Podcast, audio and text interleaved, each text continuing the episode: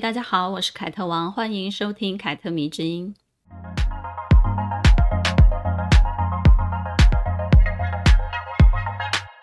说到爱情啊，呵呵，真的是大家怎么谈都谈不腻的话题哦。不管是网络上受欢迎的文章，还是电视剧、电影、小说，你到处都可以找到爱情的元素。就连我的后台呢，很多讯息也都是来聊爱情的。那些关于爱情的大小事情啊，好像不管哪一个时代啊，都是女性最关心的事。不要否认。不知道大家最早的爱情启蒙是什么呢？小说还是漫画，还是偶像剧，或者是一些爱情电影？不管是什么样的媒介哦，我猜那些作品应该或多或少都会影响你的爱情观，让你以为啊，谈恋爱好像就是这样诶，男生应该就是像小说里所写的那样，或者是偶像剧里所演的那样吧？就算不完全一样，你也会自己带入一些情节，或者你自己就会上演那些剧情。那也就难怪西蒙波华会这么讲了：女人不是天生命定的，而是后天塑造出来的。这个意思就是说呢，也许恋爱不是呃我们自己天生就内建的，我们就有恋爱的那些因子，而是因为我们受到了这些，比如说小说啊、漫画啊、偶像剧啊、电影这些爱情剧的影响，而渐渐的。嗯，发生的啊，在你的脑子里头才内建了这些冲动啊，或者是欲望啊，或者是向往啊之类的。嗯，直到你第一次恋爱，尝到了失恋的滋味，你才会明白，嗯，爱情好像跟你想象的完全不同哦。你渴望那种轰轰烈烈、缠绵悱恻的感觉，但是不是很快就消失了？就是哎，从来没有发生过哎。女孩子有很多很多成熟的瞬间，而我想呢。体会到现实中的爱情跟想象中的爱情的那种落差，这个瞬间呢、肯定是要算上一笔的。嗯，这个时候你就会一瞬间就成熟了。但体会归体会，领悟归领悟，这些呢都并不妨碍女人们从电视剧或者是电影中幻想她们所喜爱的爱情的模样。比如我吧，我算是蛮喜欢看爱情电影的。很多好莱坞的爱情电影呢，我可以重复看很多次。嗯，随便举一个例子，比如说茱莉亚·罗伯兹演的《麻雀变凤凰》、《新娘百分百》、《新娘不是我》、《落跑新娘》啊，都是很经典的好莱坞的爱情喜剧，就会让我百看不厌。我相信你一定也有自己百看不厌的爱情电影的口袋名单，甚至呢会分不同的季节或者是不同的心情的时候，你就要拿出来看什么。比如圣诞节快到了啊，我就很喜欢。在圣诞节的时候看《西雅图夜未眠》、《爱是你，爱是我》以及《恋爱没有假期》这三部电影，就会轮流着看，尤其在那个圣诞节的这个季节的时候。而韩剧呢，之所以大举成功地打入台湾市场，接手了日剧全盛时期，啊，成为女人的生活必需品。我觉得啊。不单单只是因为韩国的流行跟他们的审美渐渐的取代日系，更多的是因为他们大量的产出了以女性视角为主的爱情电视剧，而且呢类型还非常的丰富啊，那个切入的角度是非常多元的。很久很久很久以前，我跟我妈看的第一部韩剧就是《蓝色生死恋》啊，这一部电视剧当年真的是非常的轰动，从六十岁吧到十几岁的女人几乎全数沦陷。我觉得剧剧情哦，就是有点小狗血，应该说是非常狗血吧。但我妈就经常看的一把鼻涕一把眼泪的。这让我想起，哎，我妈就跟我说过，在她年轻的时候呢，最喜欢看的就是琼瑶的小说。然后呢，她到了周末呢，就会跟朋友一起去看琼瑶的电影。那后来结婚了，琼瑶开始拍连续剧了。那八点一到，你就会看到我们家的女人通通都坐在电视机前面准时收看。然后我到邻居家找我的同学玩，也发现他妈妈跟他奶奶也看的也是琼瑶的八点档。因为妈妈跟奶奶长期霸占着遥控器的主导权，于是呢，我若是八点想要看点电视，我就必须跟着他们一起看琼瑶的连续剧。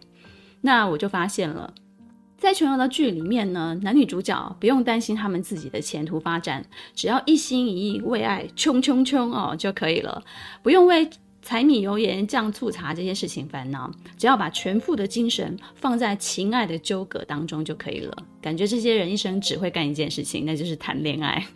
虽然剧中的女性形象呢，也算是蛮有个性的啦，呃，而且也有一点点独立的意识，但里面的男女的性别观念依旧是比较传统的。比如说，嗯，男人就一定要很强啊，啊，女人就要懂得怎么样装可怜示弱，也会强调女人对婚姻要怎样。忠贞不二，嗯，长大了以后呢，我就趁一些课余的时间，就想还基于好奇，就想说，哎，把琼瑶的小说都看一次好了，因为我想要知道为什么她连续剧那么红啊，嗯，发现这个女作家的文采确实很不错哦，她的文字很优美，并且富有诗情画意的那种意境，她会大量的引用诗词歌赋啊，让原本的那种通俗小说看起来就很文艺。也难怪很多人就会很愿意看，也很喜欢看。而且呢，不得不承认，他真的是一个说故事的高手。跟着他的情节的发展呢，会让人对爱情产生很多很多很多的幻想。现在很多的零零后，肯定很多人不知道琼瑶是谁了吧？但八零后、九零后应该还是会记得小时候看过《还珠格格》跟《情深深雨蒙蒙》这两部戏。也许你隔天到学校都还会跟同学热烈的讨论剧情跟回忆呢。哪怕琼瑶剧现在看起来很过时，提起它多半也是负面的意思多一点，比如狗血啊、疯狂啊、歇斯底里之类的。但它呢，确实其实是真的影响了几乎可以说三代人对爱情的价值观。那这就很有讨论的价值喽，因为它代表的是当时的社会现况跟后来的时代印记。在琼瑶最红的时候呢，社会灌输给女人的观念是爱最大。琼瑶的小说呢，既然是言情小说，那么输出罗曼史就成为她小说的中心思想了。她笔下的女主角呢，为爱赴汤蹈火，在所不惜，而每一个最后都会收获高富帅的男人的青睐。这使得很多女人，如果只单纯被喂养这样的小说内容，她很容易就会成为一个人生只以爱情为主的女人了。那琼瑶可以红。说明当时琼瑶输出的爱情价值观受到当时的女性的青睐。你回想一下，你父母那一辈是不是老是说女人做什么都不如嫁个有钱的老公重要？其实这句话说穿了就是琼瑶小说里面换汤不换药的一个套路。再来呢，就是自由恋爱的权利。过去传统的门当户对啊、包办婚姻啊、相亲介绍这些都被视作封建。那很多的男女就渴望借由恋爱的自由来完成婚姻，而小说里那些冲破框架的爱情呢，自然就会让人感到羡慕跟向往了。比如穷女孩跟富二代、贵族千金跟穷小子这种冲破阶级的爱情，以及很禁忌的爱情，比如说两个兄弟同时爱上了一位女孩啊，哦，甚至有人爱上兄嫂啊，呵呵，那些禁忌的师生恋哦，他都写过。但现在时代真的很不一样了。现在的女性呢，虽然可能关起门来，暗暗的还是会羡慕啊，那个女人嫁的真好啊。但公开的场合呢，还是要政治正确的说，爱情跟婚姻不能够代表女人的全部。哪怕她内心可能不完全认同啊，但是她还是必须得要这样讲哦。有没有？你有发现吗？比起冲破那些框架阶级的爱情。其实现代的女孩子，她们更向往什么？更向往的是势均力敌的关系。也就是说，如果你很优秀，那老娘我也不差。嗯，虽然我们这个时代的女性也会像琼瑶笔下的女主角们，在男人与爱情中寻找自己的价值跟意义，但是呢，我们更喜欢称这个过程叫做寻找自我、认识自我，再也不是那种没有你。我活不下去，那种低到尘埃里面啊，很卑微的态度，而是没有你，老娘也许活得更漂亮。这种 听起来非常女权的口号。比起琼瑶式的强烈输出情感，每一句话都要充满非常多的情绪跟情感绑架才要说出口。我们这个时代的女主角，更多是强调自持自律的，也就是我们是非常理性的。就算我们偶尔有一些可爱啊、任性啊，也会用傲娇那种态度来包装、来诠释。而且呢，每一个都自带姐的气场。这里不是指年纪哦，就是指那种很姐的那种气场。一个女人呢，为了爱歇斯底里，太不体面了。这个时代鼓吹女人要优雅转身，敢爱敢恨，敢离开。嗯，所以呢，琼瑶真的过时了吗？会不会只是换一个形式包装而已呢？大家或许可以思考看看。而我始终觉得啊，关于爱最大这一点，在女人的内心深处啊，也许从来就没有过时。不然就不会有各式各样的爱情剧啊，换一个形式不断不断的登场了，而且永远都会有女人买单，女人想看。情感鸡汤文也是一样啊，永远都会有人点开来看，是高点击率的代表。所以说起琼瑶呢，我个人其实是很佩服的哦。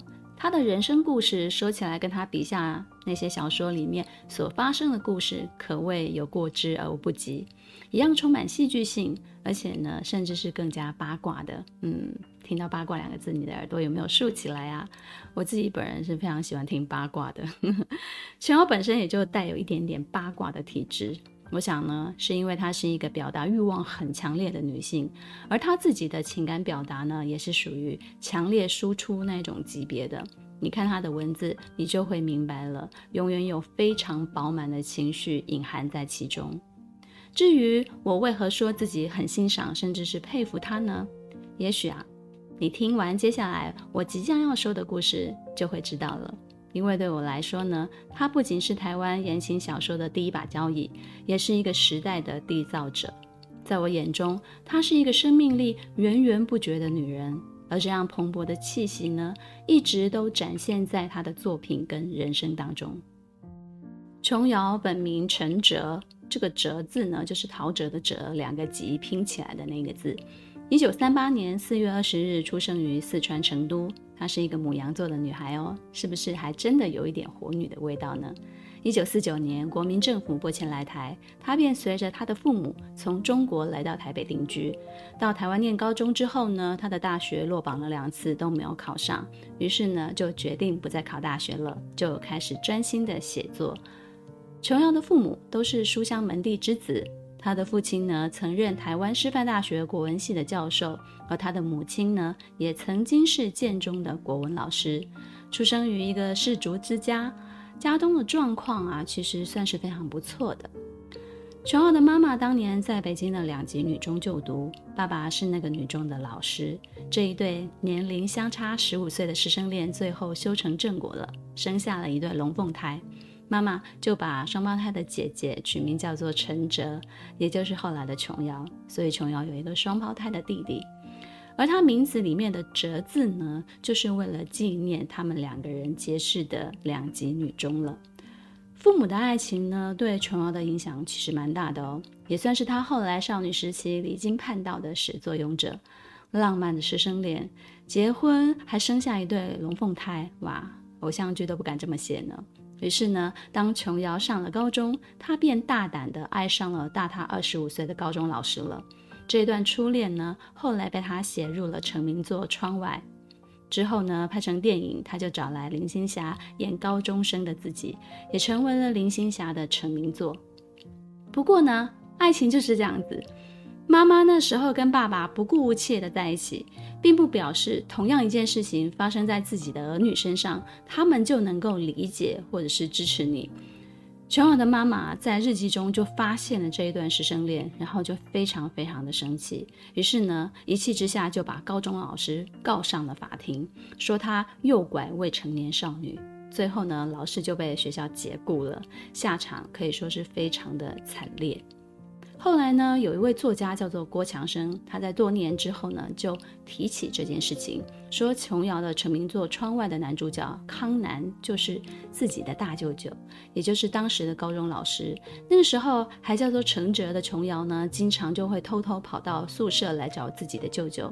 他说自己的大舅舅后来因为师生恋被解雇了，但是陈哲呢，还是会拿着自己的小说稿来请教老师。陈哲最后成为了。无人不知、无人不晓的琼瑶，但大舅舅的人生呢，却自此潦倒了。最后因为酗酒过度而去世了。哇，好八卦，好好听哦。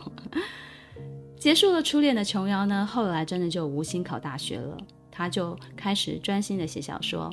后来他遇到了一位念台大外文系的文学青年，叫做马森庆，两个人相恋七个月就闪婚了。那一年琼瑶才二十一岁，两个人结婚就住在一起，并且在一个很小的租来的房子里头，两个人互相的写小说，互相的看彼此写的东西，并且呢也生了一个儿子。后来因为马森庆的工作，从台北就搬到了高雄。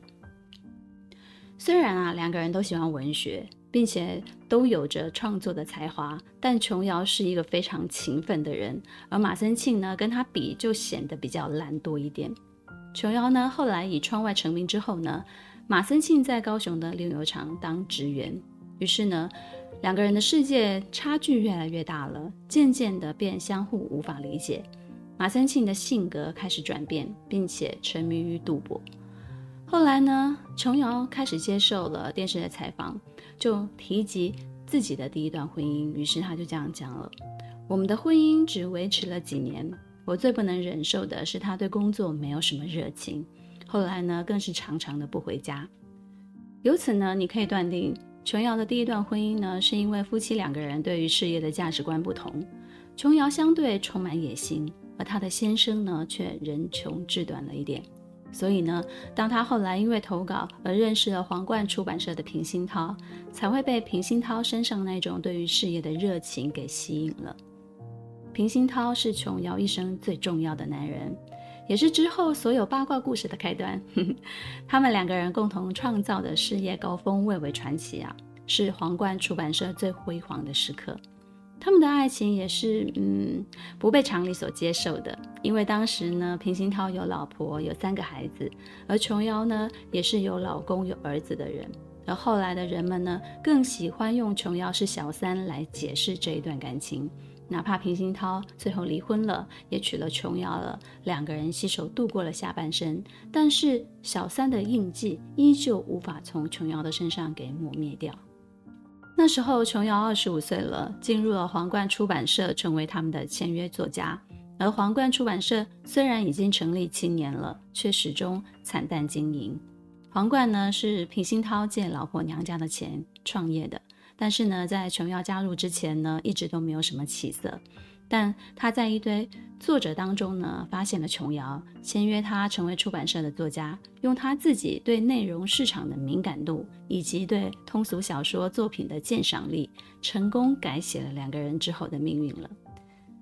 他看过琼瑶窗外的稿子之后呢，就建议他要在第一章就让女主角江艳蓉跳出来。要他在一开始的时候呢，就抓住读者的心，这样铺垫故事呢才会有吸引力。果不其然呢，窗外在皇冠的连载就获得了成功，也一举改善了皇冠经营不善的窘境。第一次见面之后呢，他就亲自送琼瑶去火车站，毕竟当时琼瑶还是高雄台北往返的那个作家嘛。虽然离婚了，但是还是住在高雄。窗外爆红了之后。平鑫涛就建议琼瑶赶紧，你要赶紧写第二部，第二部了，第二篇小说了。为了解决他在南北奔波还要带小孩的困难，于是呢，他就在自己家的对面帮琼瑶租了房子，并且呢，还帮他请了保姆，解决他生活上一切的不方便，替他创造一个能够安心写作的环境。也是那个时候，平鑫涛还身兼联合报副刊的一个主编。于是呢，他就看准了琼瑶的才能，让琼瑶在一个月以内，同时在《皇冠》杂志跟《联合报》连载两篇不同题材的小说。可以说啊，琼瑶的潜力就是在平鑫涛的驱动之下，渐渐的被开发出来的。我想，写作的人应该都会知道，你要同时连载两部小说，是真的很需要才华、才能还有体力的。有共同目标又惺惺相惜的两个人擦出火花，真的我一点都不觉得奇怪。但关于这一段婚外情三角恋，在平鑫涛、平鑫涛的老婆林婉珍以及琼瑶这三个人的立场来看呢，却代表完全不一样的意思。于是呢，就开始有很多很多的版本跟议论啊出来了。林婉珍呢，后来在平鑫涛因病逐渐失智了之后呢，他就出版了自己的自传，叫做《往事浮光》这本书。于是呢，在这本书当中呢，他才将这一段婚外情跟自己多年的委屈公诸于世。林婉珍跟平鑫涛相识于联合报，两个人一个是会计，一个是文职员。当年呢，平鑫涛追林婉珍是因为她是公司最美的姑娘。两个人婚后呢，就生了三个小孩。林婉珍是一个非常标准的贤妻良母，在家相夫教子。她为家庭付出蛮多的，是典型传统的那种奉献型的女人。但是她后来自己回忆，也就是因为这样子优良的妻子的品性，才导致她最后以离婚收场的。她认为平鑫涛对琼瑶一开始并没有什么意思，但是琼瑶呢，却很早就有了企图心。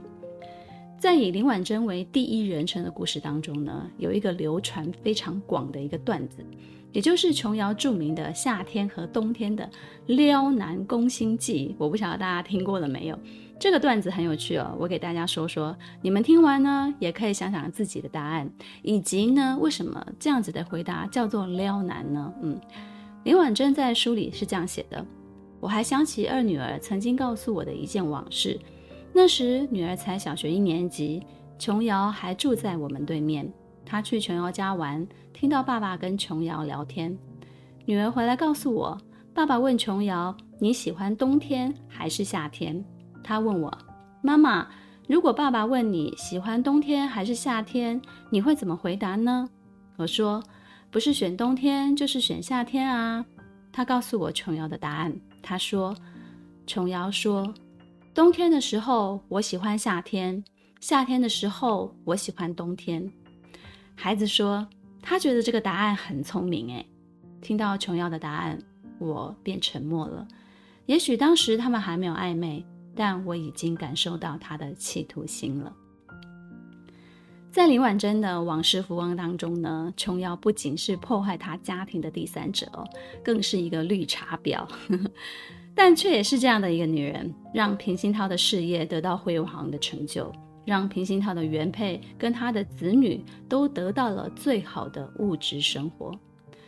琼瑶的说法则是，嗯，平鑫涛对她很好，嗯，甚至是主动追求她的，而他也是因为他的热情，哦，他的主动追求而心动的。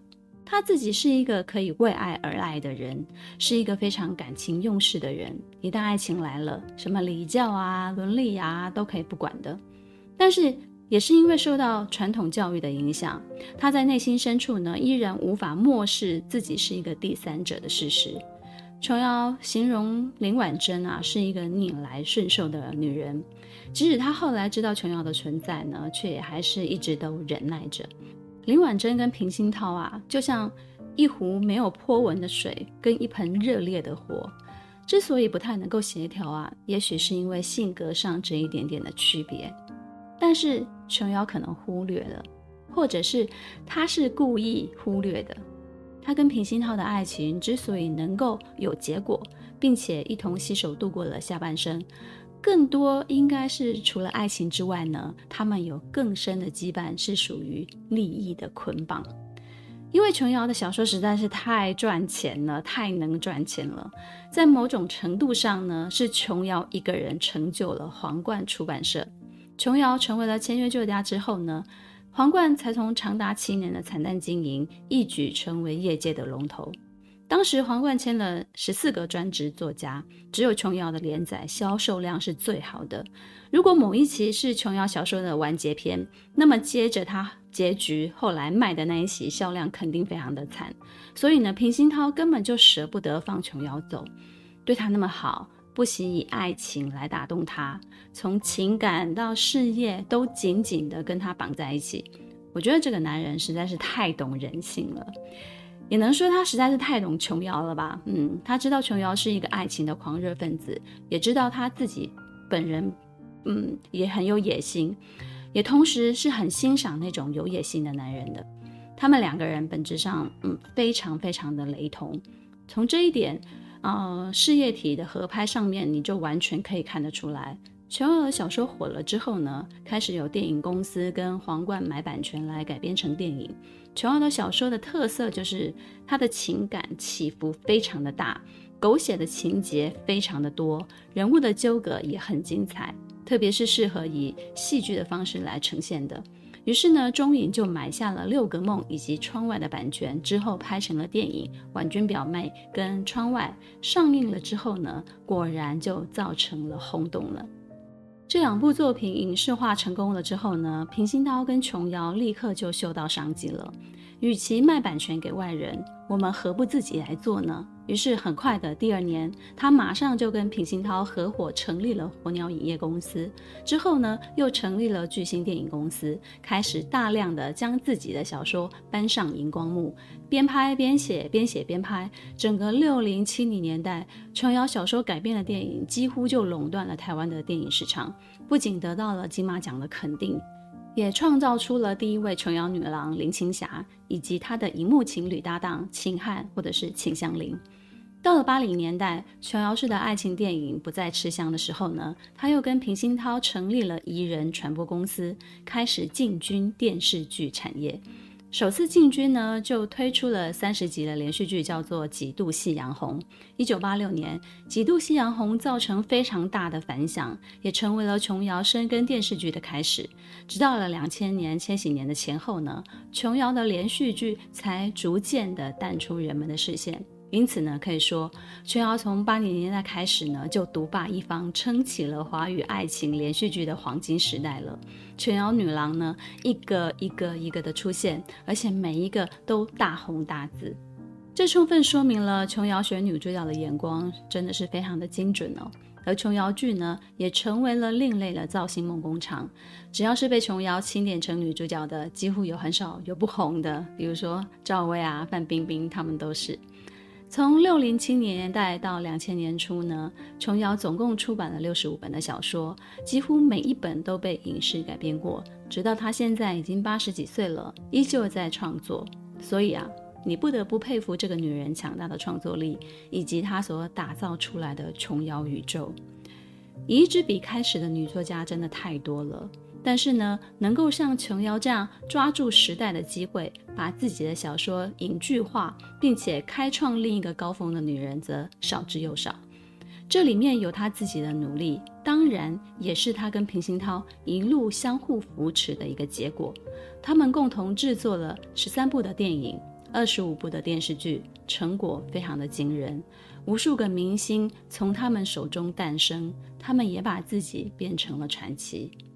但也正因为这巨大利益的关系，平鑫涛在世的时候呢，他的原配家庭始终跟琼瑶维持一个和平共处的微妙状态。毕竟琼瑶是一棵摇钱树啊，这是谁都没有办法否认的。平鑫涛跟妻子协议离婚之后呢，并没有马上搬离家中，是直到最小的小孩上大学之后呢，才公开一切，并且离开家跟琼瑶结婚。在这里，我们不评价这一段婚外情的是与非、对与错，只能说，身为男人，我觉得平鑫涛显得聪明，而且非常的实际。当他遇到了琼瑶，尝尝了成功的滋味之后呢，他就知道这辈子可以跟这个女人创造更多的可能，这是自己家中原本那位原配做不到的事情。哪怕他创业用的是林婉贞娘家年的钱。但是呢，这一家子能否过上好日子，日后还是要看他一个人的表现。更何况他是如此的渴望成功。琼瑶与平鑫涛的婚姻持续了四十三年，直到他去世。若把前妻也算进去的话，就约莫有五十三年之久。你看看这两个数字，就会明白了，这绝对不是一段轻浮的婚外情。或许呢，在很多人眼中看来，这是两个女人争夺一个男人的战争。但在我看来，这其实是一个男人最合理的人生选择。他总是在最需要的时候选择那一个最适合自己的，也是自己最想要的那一个。像琼瑶这样充满神奇创作力的女人，让人感到满满的生命力跟热情。跟她这样一个女人一起笑傲江湖，真的比守着一个普普通通的贤妻良母，守着一份不咸不淡的事业快乐多了，也精彩多了。换做我是男人，我也会变心的吧？不要说我是男人，如果我是女人，有一个普通的男人跟一个充满事业心、跟他在一起可以笑傲江湖的男人，那我当然也是选择后者啊。这也是我谈了很多次恋爱之后呢。结了婚之后呢，才逐渐明白的事情。爱情为何可以走入婚姻？婚姻又如何长久地经营下去？常常取决于两个人在生活中可以创造出什么样的火花，是不是能够成为彼此生命中的生命共同体？而成为彼此生命中的生命共同体，并不是生几个孩子、有血缘关系就可以了。你们并不一定要像平鑫涛跟琼瑶一样拥有共同的事业。但是你们对彼此在工作上的激励跟理解，一定要在同一个频率上面。好的夫妻关系肯定是相互扶持的，然后一起品尝努力的成果，绝对不是有一方单方面的享受，或者是纯粹的接受另外一方完全的付出。琼瑶跟平鑫涛度过了非常风光的中年，但随着两个人前后步出事业舞台，迎接他们的开始是年老的病痛跟生离死别了。平鑫涛后来重病缠身，失智卧床。琼瑶也因为平鑫涛渐渐的不认得自己，而失去了心灵上的依靠。而平鑫涛的临终的事情呢，也搞得两任妻子乌烟瘴气的，甚至闹上了新闻版面。琼瑶坚持平鑫涛嘱咐过她，如果自己病危，坚决不要插管，不要过度治疗，要体面的走。但林婉贞跟她的三个孩子不愿意。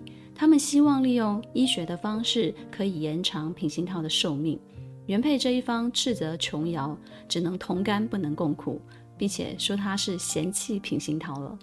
除此之外呢，有很多很多喜欢琼瑶笔下纯粹又热烈的那种爱情故事的读者。因为知道了琼瑶身为第三者的身份之后呢，就开始对她进行很多网络的谩骂跟攻击，也让晚年的琼瑶有一点点晚节不保的感觉。但是琼瑶是谁呢？她可是走过大时代，并且在里面滚了又滚、翻了又翻的老司机啊！他在解决了跟于正抄袭的官司之后呢，就送走了平行涛了。然后呢，经过了一段时间的沉潜，他又满血复活了。他说自己把自己被消灭的六十五本作品给重新出版，又写了几本新书，直到完成了八十万字，哇，八十万字哎，直到完成了八十万字的《梅花英雄梦》，然后再出版它。八十几岁的人啊，真的要佩服他的体力，真的是太好了，战斗力太强大了，我真的是太佩服他了。虽然这几年呢，琼瑶以及他所代表的小说跟电视剧成了爱情三观不正的代表。但是也不能够否认，他确实在适合他的时代拥有大批的信徒。那样的爱情观呢，就算已经不再适用于现在了，但是他可能在他所属的年代是一个人人信奉的显学哦。他安抚了很多少女不安而且躁动的灵魂，提供了他们可以充分幻想爱情的一个园地。所以呢，我愿意称她为一个成功的女性。在她身上呢，我同时看见了创作的能力、过人的才华以及商业的脑袋。这些优点其实是很难同时存在于一个人身上的，但是琼瑶的身上却同时都拥有了。琼瑶的晚年，由她的儿媳妇继承了她在影剧方面的成就，膝下呢也有两个可爱的孙女，虽然纷纷扰扰不曾远离过她，却也能算是非常幸福的了，对不对？但也许是过去这几年受到平鑫涛失智卧床的影响啊，不久前呢，他以八十二岁的高龄对外公开了他的遗嘱。但是虽说是遗嘱，其实也就是他公开写了一封信给他的儿子跟他的媳妇，告诉他们我想要怎么死啊，我死后你要帮我们做什么事情。也许呢，听完了你也会对自己看待生老病死有不一样的思考。他是这样写的，他说，不论我生了什么重病。不动大手术，让我死得快最重要。这漫长的人生，我没有因为战乱、贫穷、意外、天灾人祸、病痛种种原因而先走一步。我到这个年纪，已经是上苍给我的恩宠，所以从此以后，我会笑看死亡。他希望孩子们尊重他的意愿，让他对自己的死可以做主。如果他失智不能做主了，那就按照这个遗嘱去办理。并且强调，无论什么情况之下，他都不要插管，任何维持生命的管子他都不要，因为他不想那样的活着。急救措施也不需要了，让他没有痛苦的快快的死掉，比什么都重要。千万不要被生的迷思给困住了，因为来到这个年纪，他觉得自己已经没有任何的遗憾。再来，他不需要任何宗教仪式的悼念，最好的方式就是尽快的火化他，采取花葬或者是树葬的方式，让他归于尘土，不发讣文，不公祭，也不开追悼会，私底下呢，家人们一起聚在一起祭拜就可以了，不做头七，不烧纸钱，不设灵堂，不要出殡，以后清明或者是他的忌日也都不用祭拜。最后，他告诉他的家人，不要在意外界会批评他们不孝，因为他自己从来就不迷信，任何迷信的事情都不要做。后事呢，办理得越快，他就越开心，甚至支持他的家人快速办完后事之后呢，再公开他的死讯，免得有其他的干扰，会让他们比较难做人。回顾琼瑶的过去呢，他经历过惊世骇俗的初恋，失败的婚姻。曲折的婚外情，也收获了一段事业跟婚姻相互成就的爱情。被人好好的爱过，被人好好的宠过，也曾经伤害过别人。他有着能被后来的人津津乐道的许多作品，成为了很多人的贵人，当然也是某些人的眼中钉。说真的，他的人生活到现在依旧好精彩啊！你说是不是呢？不知道你听完这一集关于琼儿故事之后呢，心中是否对它改观了。凯特迷之音，咱们下次见。